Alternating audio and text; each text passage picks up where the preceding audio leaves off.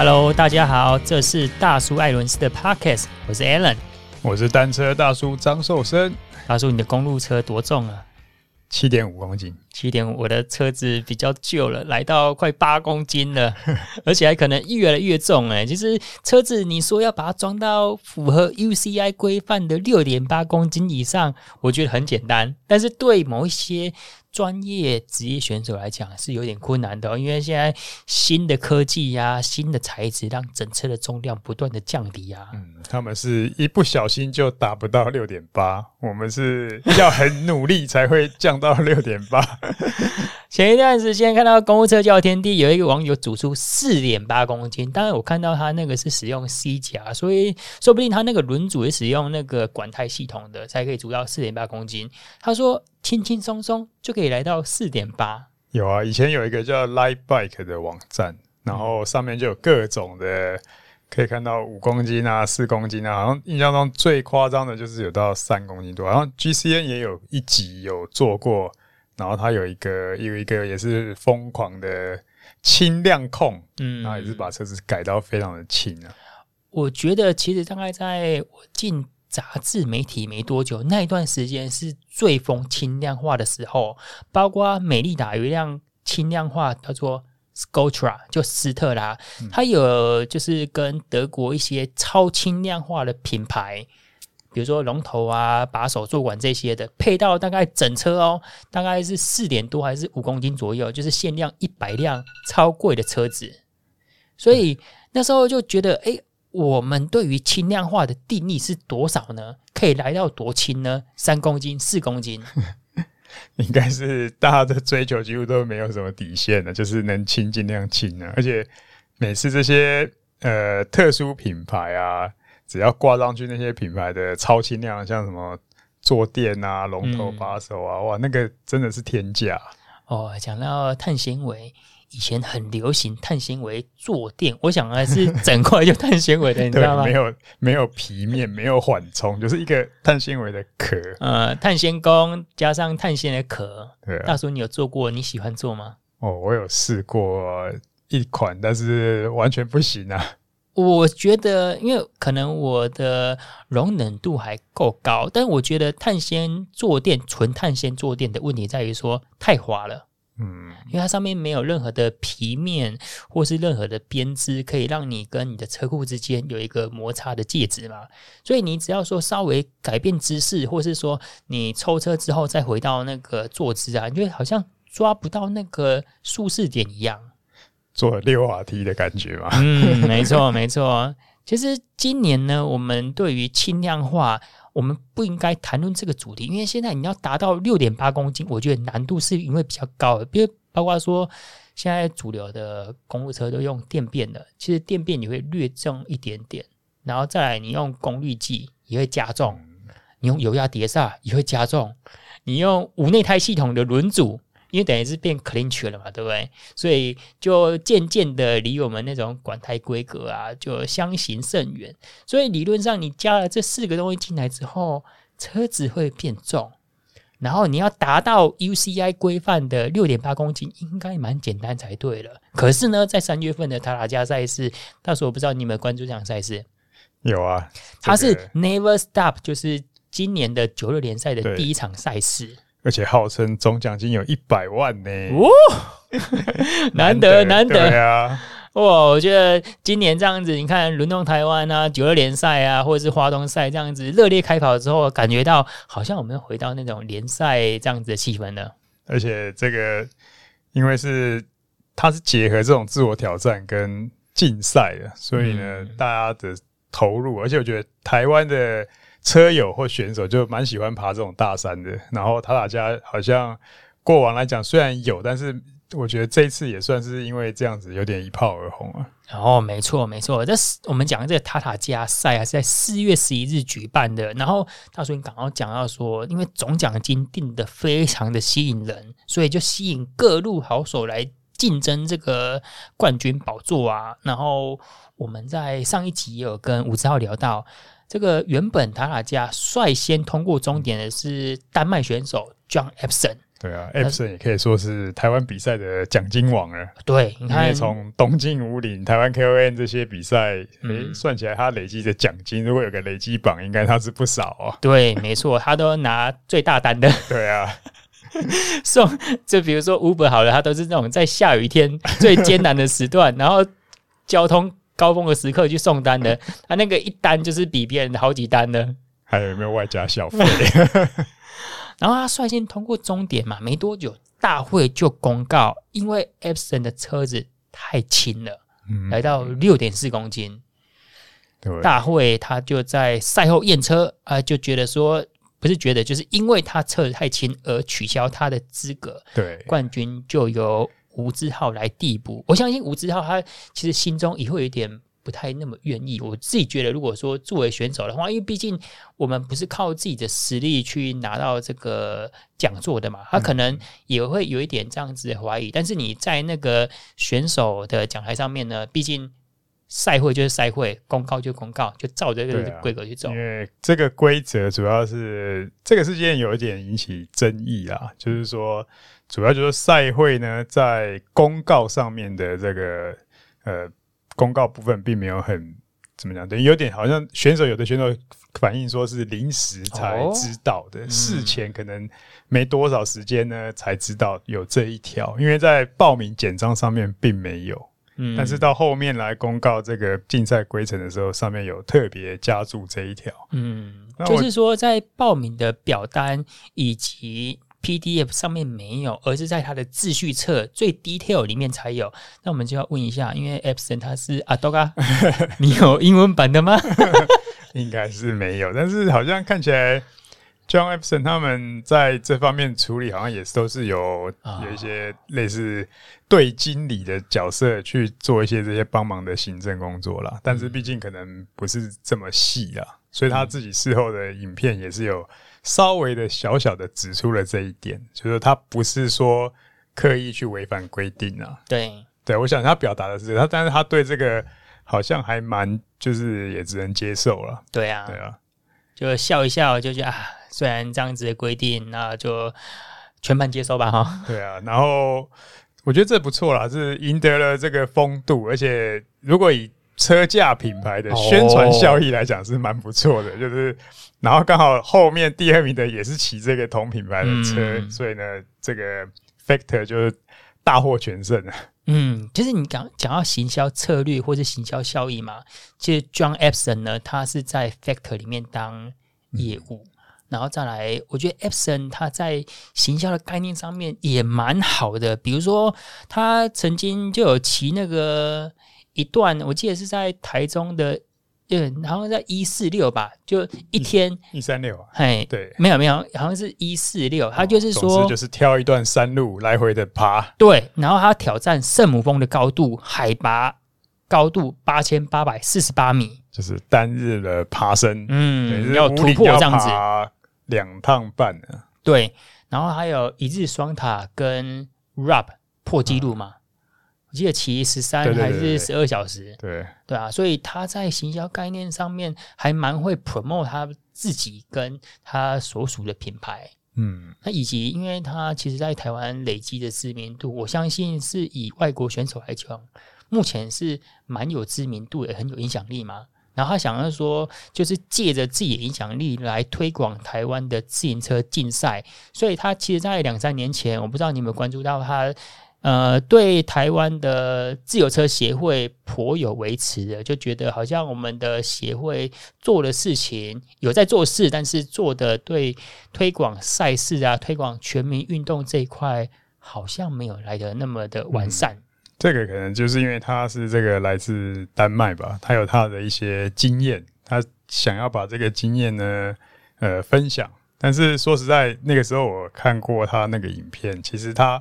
对于台湾的生态的了解度跟掌握度还是不够哦，不够的程度是到说他他还分不清哪个协会是办哪个比赛，嗯、所以呢，他他有点搞不清楚。毕竟人家阿多啊，所以呃有这个热心，可是呢，在做来讲的话，可能这个方法上也不能说，呃，我觉得有时候是这样子。虽然有很好的可能丹麦有一些经验想要传承过来，或者说做借鉴跟参考，可是毕竟我觉得这个融合啊，嗯、要怎么来减少这个摩擦，有一些方法是不是可以呃渐渐的推入？我觉得这个才有办法。但是目前这样看起来，就是可能后续呢，就是也也只能独善其身了嘛，对，就是把自己。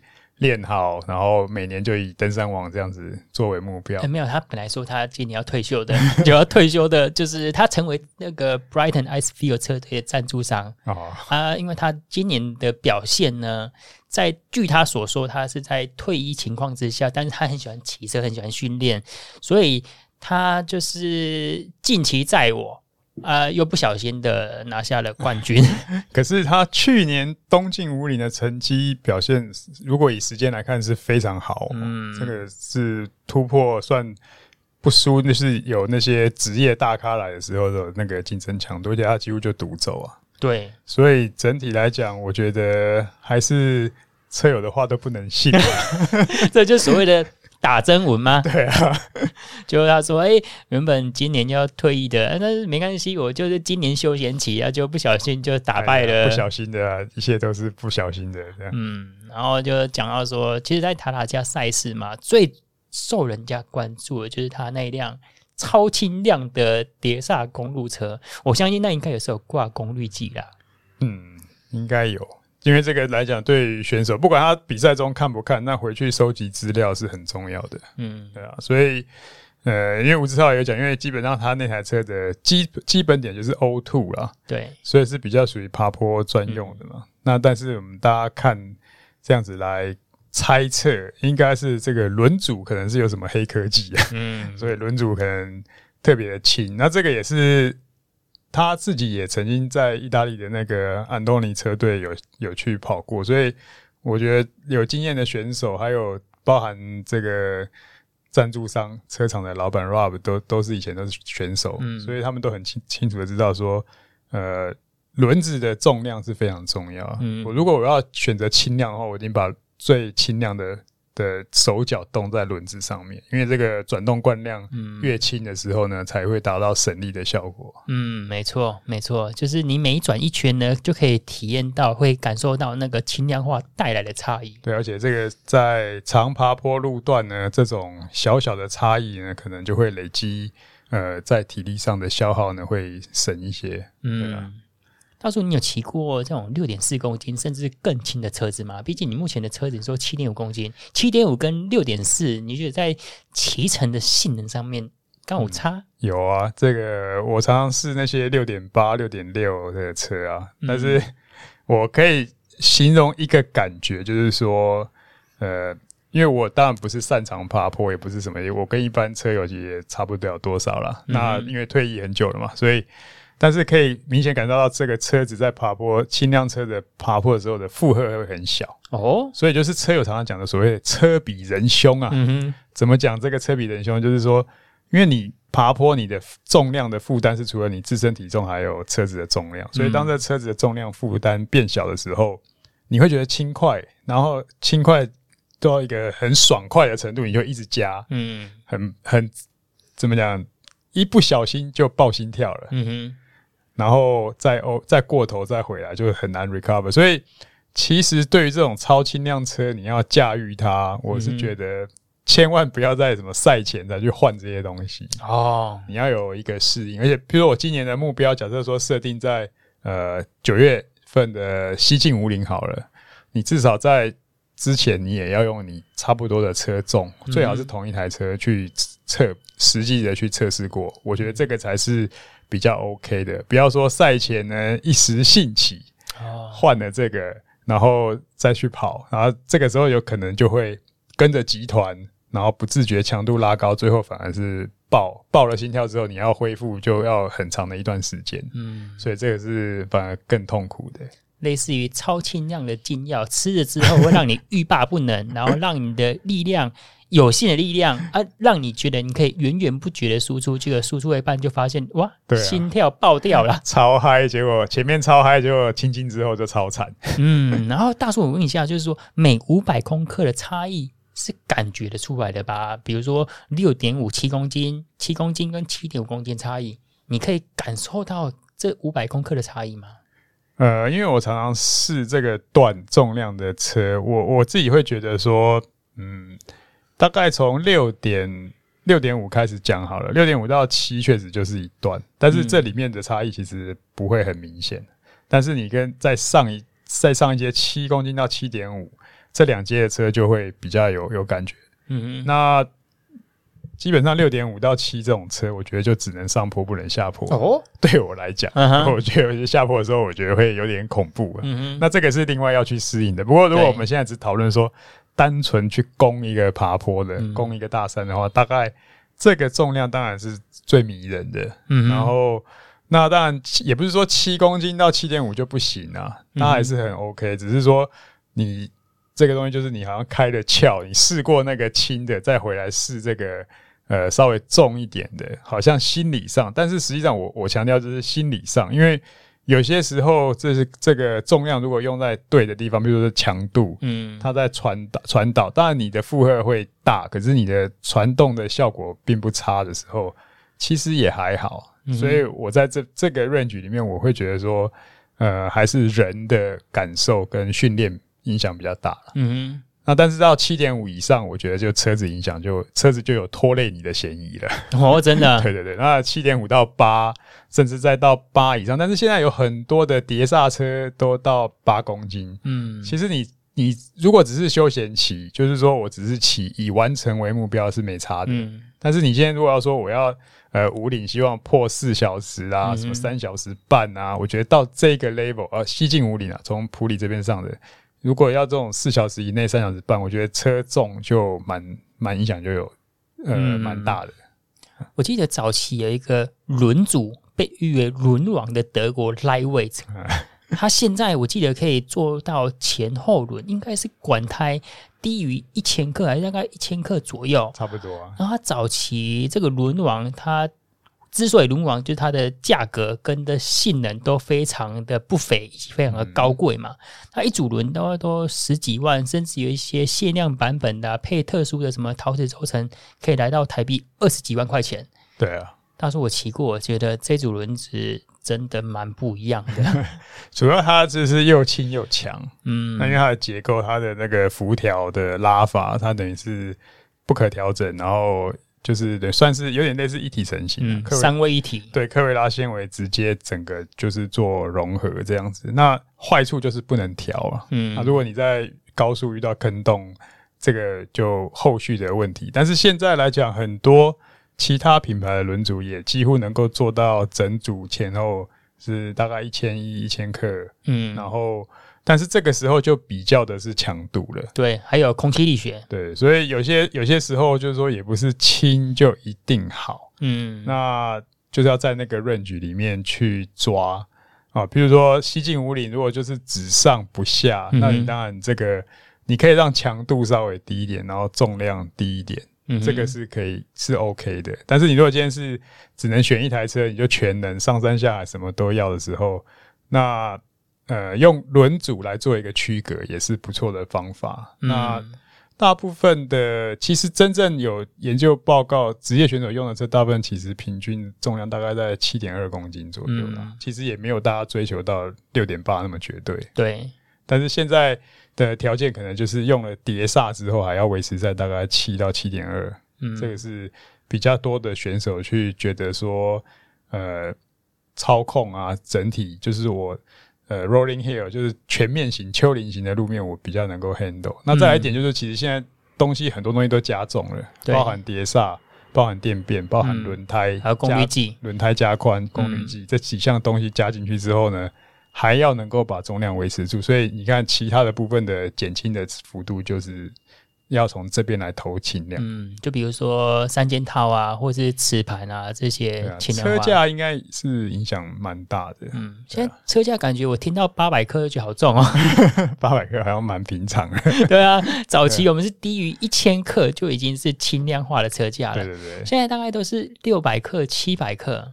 嗯，所以你说在造车的工艺有没有精进，其实是感觉是有的哦，是有数数据上面也是有的。对，所以现在来讲，就是以前测这些六点八公斤的车，跟后后面新的一代六点八公斤的车，嗯，虽然重量一样，可是真的强度表现有差。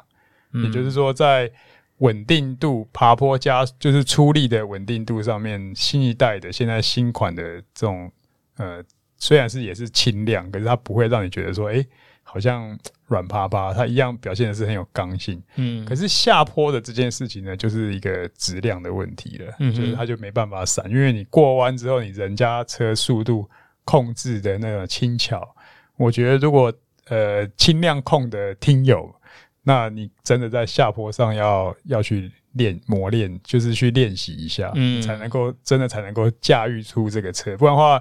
常常就是觉得它飘飘的，哦，轻飘飘的，对，然后过弯好像要飞出去那种感觉，uh. 所以其实在这方面来讲，我会觉得，呃，真的路线的选择跟你的车辆的搭配是有差的。那、嗯、另一类，我觉得老外他们比较不太不不是这么去，不像我们这么去追跟 care 这个东西。我会觉得就是说，他们的体重也比较重，嗯、人高马大的，所以他的车辆对他来讲就是说。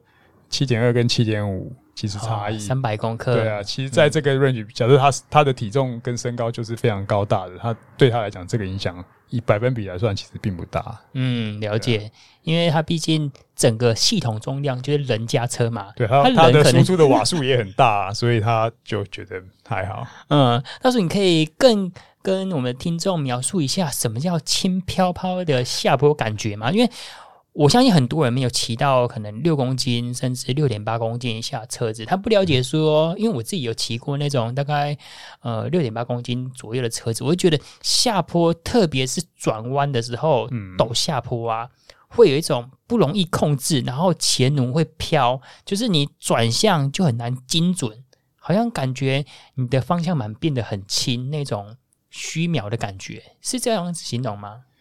有一点点类似你讲的这样感觉，那这个轻的感觉要怎么形容呢？其实是如果我们去把它想象啦，而且以现在车子刚刚没有提到一点，就是说你不管车子的重量各方面，然后你大家很很常去忽略到一个前叉，嗯。其实前叉的重量基本上都没什么改变，大概都是控制在三百克左右。因为这一块的重量真的是不能再偷了。嗯哼，那再偷的话，你可能就会造成转向的那个。那反而是这一块怎么样在前叉在有限的重量里面？你看现在都做 oversize，嗯，就是上柱变粗，对，然后那个肩又加宽，嗯，锥形。对对对，都，嗯，就是抓加了很多东西，甚至它的重量甚至是提高的。嗯，那。但是这个就会形成一个，就是说我在这个头部的部分是安定感是有的，嗯，可是我整个车子的部分是太是轻的，嗯，所以就有点像要怎么形容呢？就是汽车有点像是转向之后，你的后面还在甩，对，就是有点类似这样的轻飘飘的感觉，哦，头过身还没过的意思。那当然这个时候可能就是。骑士的控车技巧就要有你身体的，嗯、你靠身体的重心的去变化。如果你的身体重心一直往前的话，你可能后面的那个就压不太住。嗯，那我们回到四月十一号这场塔塔加赛事啊，然后 John Epson 他可能在赛事之前没有再三确认过他这辆车，然后加上说他也不是第一次骑乘这一辆车子出场，因为他在今年三月份的轮动台湾就已经带这辆车出来，然后据吴志浩所说的，他使用的不是一般的 clincher，就是那种开口式的轮胎，他是使用的管胎，而管胎比那种 clincher 大概就会有大概接近一百到一。一百五十克的重量优势了，所以它比较轻，嗯，然后加上说它在把手部分好像把它裁短，因为他觉得我已经不要不需要握下巴了。对啊，这个老司机才会选用这个所谓 tubular 的管胎啊，嗯，真的，因为这种目前来讲呢，虽然整体以竞赛来讲，骑乘效果来讲，还是感觉在路感啊，还有它因为这个轮框的结构。就是比较属于盒子 box 状的这种盒盒子的这种结构，那舒适度啊、回馈感啊，这个管胎的效果还是比较，但是管胎就是麻烦啊，就是你要粘那个胎，嗯、什么要用胎胶，什么有的没的，爆胎也比较麻烦。对啊，所以基本上就是属于比较高阶的，就是我出去骑，或者说我在比赛，我后面是有对车来做做我的一个后勤保障的时候会比较好用。但是平常你如果自己去练车，你光绑两条管带的备胎就麻烦的要命。所以这个来讲的话呢，就呃普及性不高，但是呢，呃，真正在在竞赛的效果是不错的。嗯，因为这个也是提到我们之前有的。呃，所谓的胎压的问题啊，对，因为老一辈的真的是喜欢高胎压，tubular 打高胎压那个感觉就是蛮骑起来蛮爽的。嗯，然后 John Epson 在通过塔塔加赛事的终点啊，我看好像是各组别还是总成绩的前十名都要被抓去验车。嗯、对，而就 Epson 因为车子六点四公斤，所以被判失格。如果说以 UCI，我们今天讲的是 UCI，而不是说像台湾这种。推广赛事、挑战赛事来说的话，会需要判到失格吗？因为这算是一个呃，我觉得最严重的惩处了吧，比你判取消你的奖金，或是判取消其他你的呃加秒这些来的最严更严重。我觉得，因为这个属于有点像单行法了啦，就是说台这场比赛，那主办单位，我觉得可能是在于说，我们今天是一个爬大坡的比赛。所以我对车重特别的要求，而且这个公告呢，也是赛前好像也是让有些选手呢弄得有点手忙脚乱，对，甚至要换车才才本来好好准备一台也是轻量的战马，对，结果突然哎、欸、看到有这一条啊，马上就要又要再把这个车子加重，嗯，那呃以国际比赛 UCI 这一条规则，其实基本上也是一样，真的是失格。哦，甚至是很严重哎，因为是蛮严重的，特别特别是像。他以前那个轮组的规定也是啊，你轮组没有呃符合他的规定就不能下场啊。对，没有符合安全规定，因为这一个部分它是认定是属于安全的部分哦，所以它是要求的非常的强烈。那我们的这个爬大坡六点八，只是希望大家有一个公平的基准点。嗯哼。那另外一点就是说，呃呃，我看网络上很多人抱抱怨说，那为什么不赛前去验车啊？对啊，赛前怎么样？怎么？但是整个来讲，我觉得。几百个选手赛前要验，我觉得这个真的执行度也有困难。对，然后再来就执行面来讲，就是我验完了车，我再去动手脚，嗯，这也是麻烦呐。对，所以一般来讲，普遍就是还是赛后，然后有得名的就抓了，就跟这个验尿的程序有点类似啊。所以在执行面上会会比较容易啊。这几年其实 UCI 的规定也都蛮严的，越来越严。嗯，像那个丢垃圾的事情，对，第一次丢警告嘛，第二次就取消资格啊。嗯、只是我对于这一条，我也是觉得他他怎么抓，这是一下。天眼系统，对，他靠摄影记者去抓，对。对啊，所以也不过我觉得在 UCI 或者在欧洲这些比赛啦，这些规定呢，都是属于一个好像。反正他已经规定这样写了，嗯，那我觉得老外就是我也不会去，大部分人不会去投机取巧，不会去钻这个漏洞啊，嗯、不会说，哎、欸，哎、欸，反正你写归写嘛，我从来也没看你验过啊，嗯，所以我就这样子。但是，呃，不过我觉得这一次来讲，看到大家讨论的情况，我就觉得台湾的选手也还不错啦。嗯，就是大会有写，就会想办法换车去注意。那当然，底下人就常常就就留言就说。哎、欸，只针对前十名，我不我没有机会前十名，所以没有关系。请大叔问一下，那像台湾 KOM，它有照着 UCI 限重六点八公斤这一条去走吗？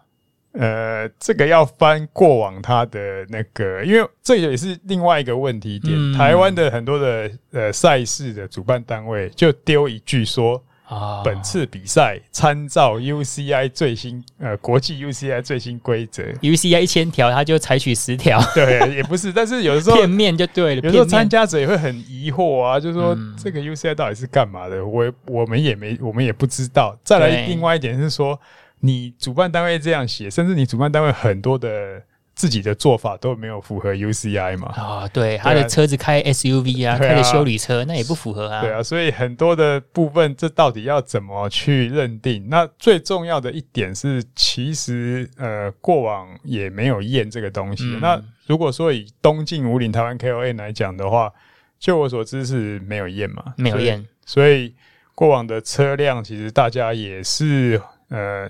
好像有某一年有稍微有一个争议点，嗯、就是有一位是好像是伊朗那边还是哪里的选手，然后拿了成绩，然后但是他好像是曾经被有禁药禁过，嗯，然后后来才在英文版的上面有加注说会验尿，嗯、对，那但是是不是呃彻底的执行呢？我我好像也也不太清楚，因为我们基本上就只是看成绩，没有到现场去看，嗯，那车辆的部分的话，就我的知道是其实也也没有，好像没有加入掉。另外一点是说，台湾 KON 其实它定调是 challenge，嗯。就自我挑战。哦，台湾 KON challenge，对，所以它不是一个，它不是说台湾 KON UCI Road Race 对。对啊，所以它也没有必要说要一定要严格的跟着这个 UCI 规则去走了，嗯哼，所以呢，这个大家就是呃有点可以说是自由行政啊，那就看每个人的习惯了，嗯，因为会谈到这个话题，是因为你在车子上面装 Lightweight 的轮组。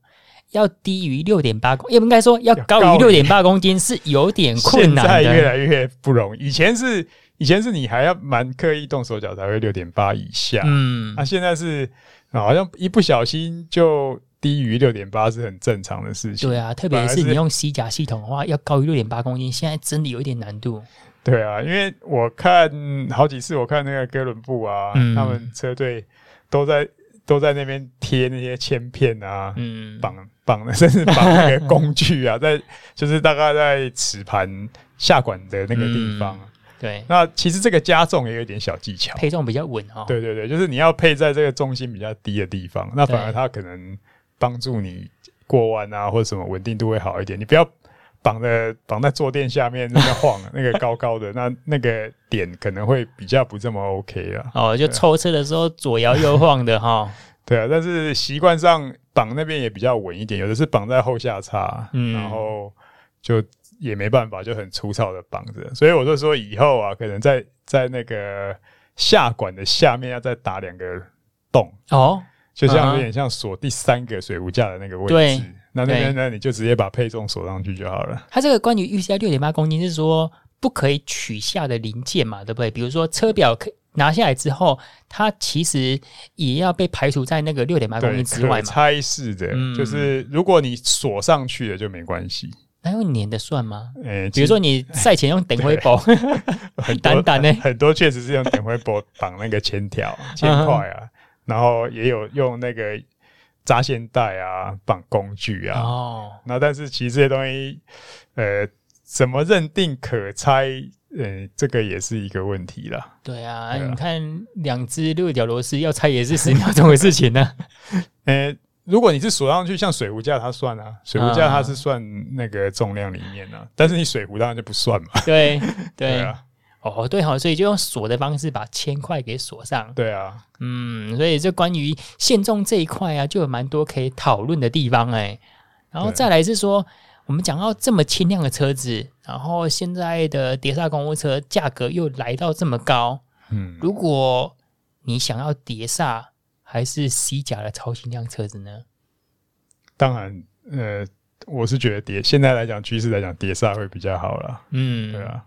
所以你碟刹的成本高很多了。对啊，所以说，比比如说一个可能是碟刹的轻量车，它可能七公斤，跟一辆西甲的轻量车，它可以来到六公斤。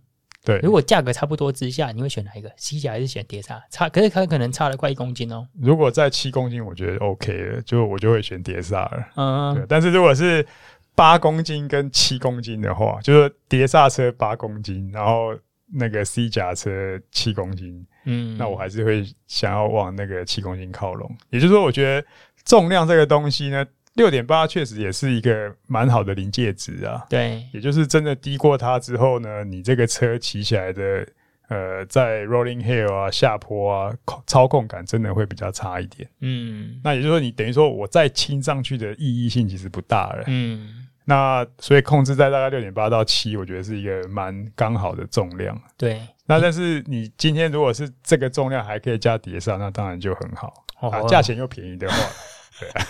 不过这样子的车子，你看要有碟刹、有功率计、有电变，以捷安特 TCI 来说，就是三十万八千。哎，大叔，我跟你讲哦，你知道美利达的另外一辆车子，嗯，它的顶规车瑞克多。嗯，价格也是三十万八千，这两个品牌好像讲好的，好像在价格上面不谋而合，很特别呢。一辆就是坐在空力车的瑞克多，另外一辆就是它的全能竞赛车 TCR，然后两辆配的东西就差不多，哎，碟刹、电变这些都有，三十万零八千，啊，看你要选 G 牌还是 M 牌，这个就可能 PM 有综合各方面的这个成本考量啊，在跟其他竞争品牌啊，因为我相信。如果其他 Track 啊、Specialized 啊，嗯、他们顶尖的车款的价钱不知道，这个每年可能大家自己去抓一个行情价吧。而且说不定现在真的是有车子，你看到有库存，说不定要赶快先冲一波，因为未来好像脚踏车的价格有可能在提升一成到一成五之间水涨船高啊。嗯，所以我们赶快鼓励现在车友有想要换车的，有想要买车，有想要进来骑车的，赶快先手刀冲一波。对啊，最主要还是要看自己骑的路线啊。不过我觉得未来的趋势呢，这个碟刹款再加上这些有的没的。整个的重量一定还是会在下降，嗯，而且价钱可能还也会再便宜一些哦。可是可能很难发生在这一两年的时间，啊，就是要等啊，等，对啊，早买早享受啊，对啊。呃，今年的赛事活动特别多啊，我觉得赶快还是呃把握这个骑车的好机会，然后加上我们也赶快祝福让中部啊，让南部多一点下雨。哎，我以前都觉得说哇，下雨天其实好麻烦哦，但是现在觉得。下雨没关系，回家洗车都 OK。现在就是久旱要等这个甘霖、啊、嗯，啊、久旱逢甘霖的，就希望老天爷让我们早一点来一场甘霖哈。嗯、那感谢你的收听，如果你想听什么主题呀、啊，可以在 FB 搜寻大叔爱人士，或是透过 Podcast 留言告诉我们。这一集到这边，我们下次见，拜拜，拜拜。